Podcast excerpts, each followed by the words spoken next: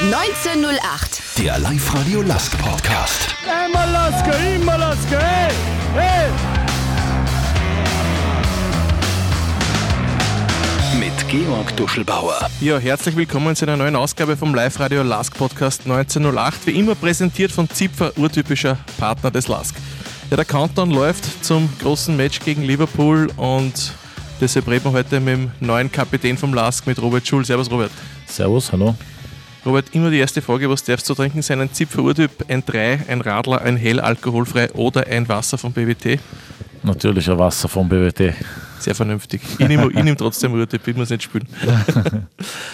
Robert, bevor wir über das Aktuelle reden, kurzer Blick zurück, so circa 20 Jahre. Es, es war damals Sporthauptschule Wels, Bernau. Äh, Schülerliga-Mannschaft, die war eine sehr gute, coole Truppen. Wer war denn da alle dabei damals? Ja, du hast mir gerade die Bilder gezeigt. ne? Äh, es war eine richtig coole Truppe, muss ich sagen. Den einen oder anderen kennt ihr ja eh, ja, da beim Lask. Der Gernot Trauner war bei mir, oder waren, wir waren in- gemeinsam in der Mannschaft. Dann, dann haben wir da meinen Bruder dabei noch. Dann haben wir da noch äh, Husbeck, Felix. Und äh, glaube jetzt die anderen sind jetzt nicht so ein großer Begriff. Aber war auf jeden Fall eine coole, coole Einheit, ja. Ihr seid damals Bundessieger, waren sogar in der Halle gegen BRG Wien Polkerstraße, wo ein eher unbekannterer Spieler wie David Alaba mitgespielt hat. Äh, wie war das damals? War das, das war schon eig- eigentlich ein Highlight, weil die haben eigentlich immer alles niedergespielt, die Wiener damals, oder? Ja, ich muss sagen, wir waren äh, natürlich damals, wo wir uns dann qualifiziert haben fürs Finale, war das natürlich ein Riesenspiel für uns. Äh, und wir haben gewusst, dass wir eigentlich gar keine Chance haben gegen die Wiener. Und äh, ich kann mich jetzt gar nicht mehr so genau erinnern an das Finale, aber äh, mit unserer geilen Truppe haben wir es dann irgendwie geschafft, dass wir es gewonnen haben und äh, war natürlich eine Riesenfreude danach auch. Du warst Torschützenkönig sogar. Ich habe nämlich Videos gesehen davon. Okay. Robert Schul mit Nummer 11, Torschützenkönig. Und äh, euer Trainer damals, oder euer Lehrer, der Hartinger Horstl, wirst du dich noch vielleicht erinnern können? Ja, Klar, kann ich mich noch lange rote Haare. kann ich mich noch erinnern, ganz genau, ja. Der ist jetzt äh, in Wagrein, dort äh, Lehrer an der Hauptschule und der hat mir was geschickt. Okay.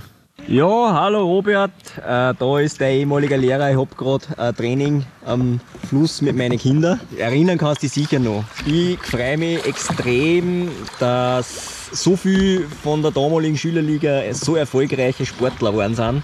Unbeschreiblich, ich bin irrsinnig äh, happy, dass ich euch eine Zeit lang äh, mitbegleiten habe dürfen. Äh, lustige Anekdote, ich bin ja stolz, dass du jetzt äh, Kapitän beim LASK bist. Schülerliga-Kapitän warst du ja bei mir auch. Ich kann mich noch erinnern, ich bin damals ins Konferenzzimmer gekommen und da haben sie geschimpft, dass ich dich als Schülerliga-Kapitän nehme, weil ich mir deine, deine schulischen Leistungen sind nicht passend, haben sie gemeint. Ne? War Kollegin, äh, ich würde den Namen nicht nennen, du kannst das vielleicht eh vorstellen. Und dann habe ich gesagt zu der Kollegin, sag ich, jetzt pass einmal auf, habe ich gesagt. Ja? Und von der habe ich mich selber gefürchtet. Ich, der Typ, der Bursch ist genial. Ja? Der kann Sachen, die kennt ihr alle miteinander nicht und ihr werdet sich alle miteinander anschauen. Das ist göttlich, was der auf, auf der macht auf, auf die hundertstel Sekunden am Pass.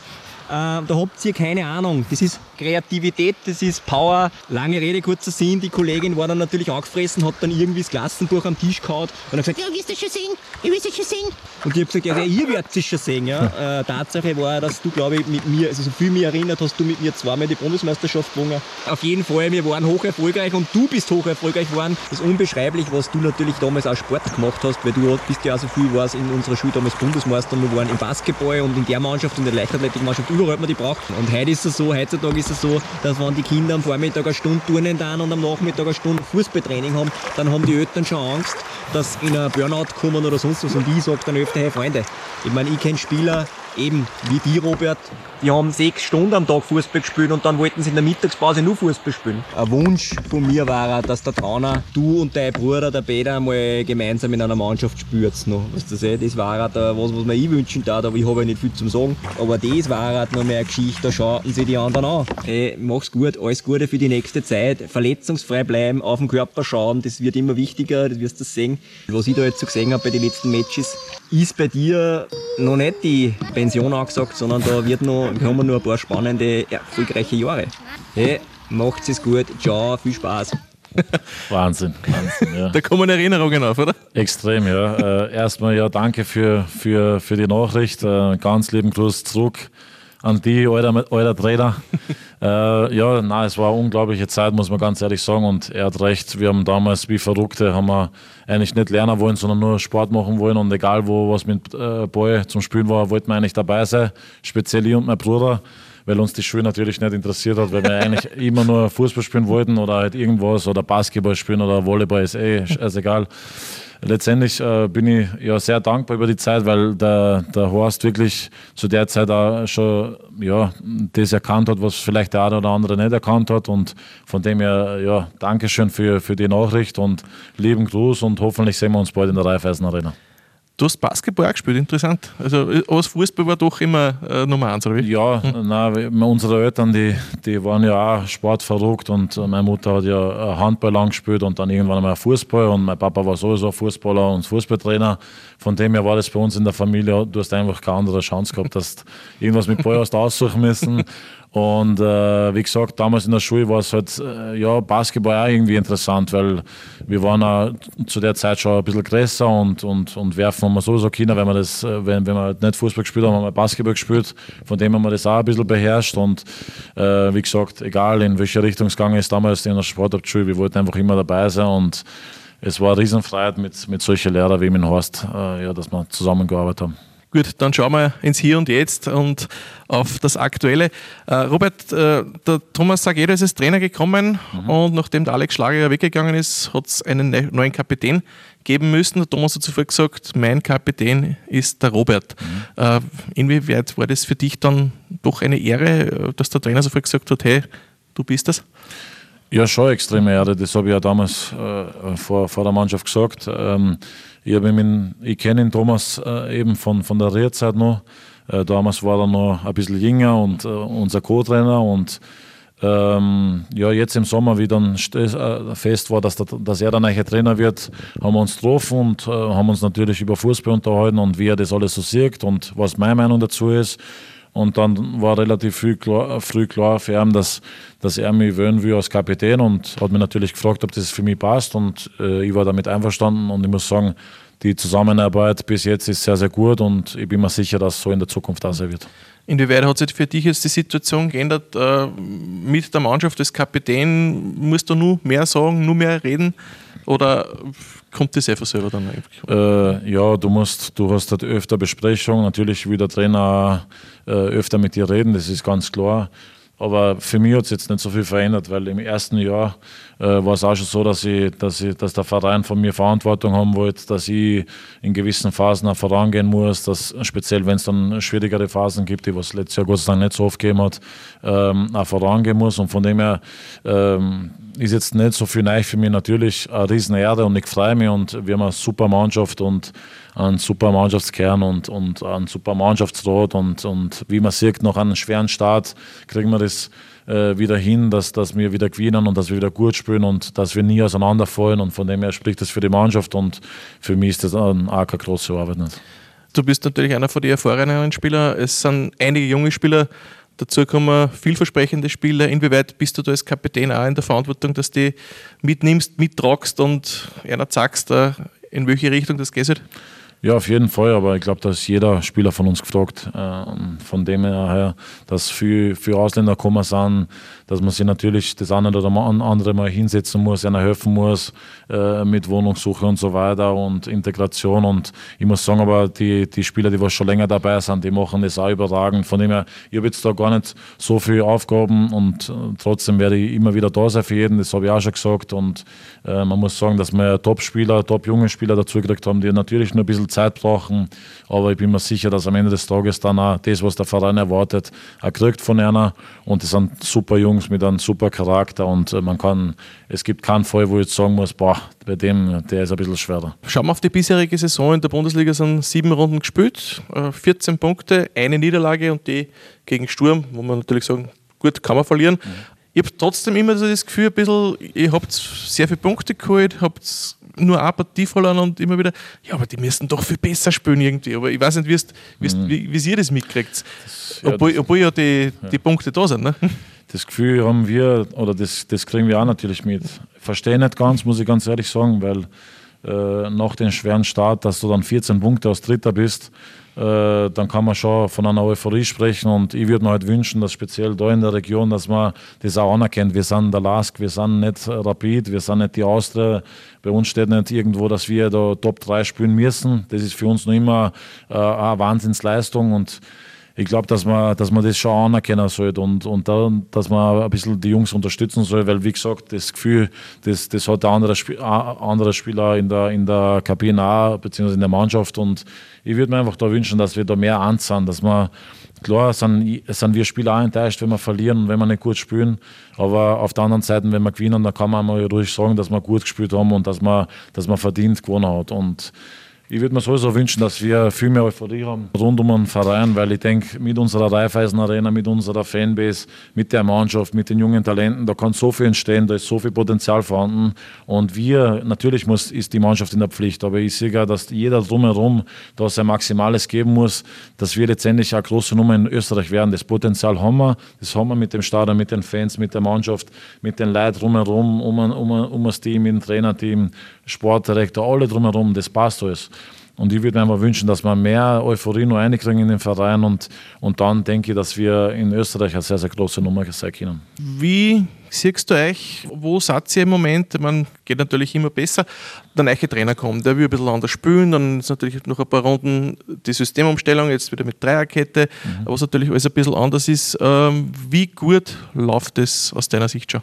Ja gut, ich glaube, der Trainer hat es ja schon oft gesagt, dass wir von einem Prozess reden und der Prozess ist nicht abgeschlossen, wenn du zwei Spiele gewinnst oder drei, drei Spiele gewinnst. Und das heißt, wir müssen natürlich weiter hart arbeiten. Wir müssen das, was der Trainer von uns fordert, nur besser umsetzen, weil wir trotzdem, trotzdem dass wir jetzt zum Beispiel in Klagenfurt gewonnen haben, wieder äh, Szenen dabei haben, wo wir natürlich uns verbessern können und müssen, damit wir letztendlich auch dann Spiele, solche Spiele wie in Klagenfurt, nur souveräner gewinnen. Und von dem rede ich ja. Wir haben nur einen, einen, einen richtigen Prozess vor uns, aber wir sind am richtigen Weg und das stimmt mir positiv. Wie siehst du allgemein jetzt nach sieben Runden dieser Liga? Ich meine, ihr habt jetzt gegen Klagenfurt gespielt, man darf nicht vergessen, die haben vorher noch kein Spiel verloren gehabt. Mhm. Also sind auch sehr, sehr gut gestartet.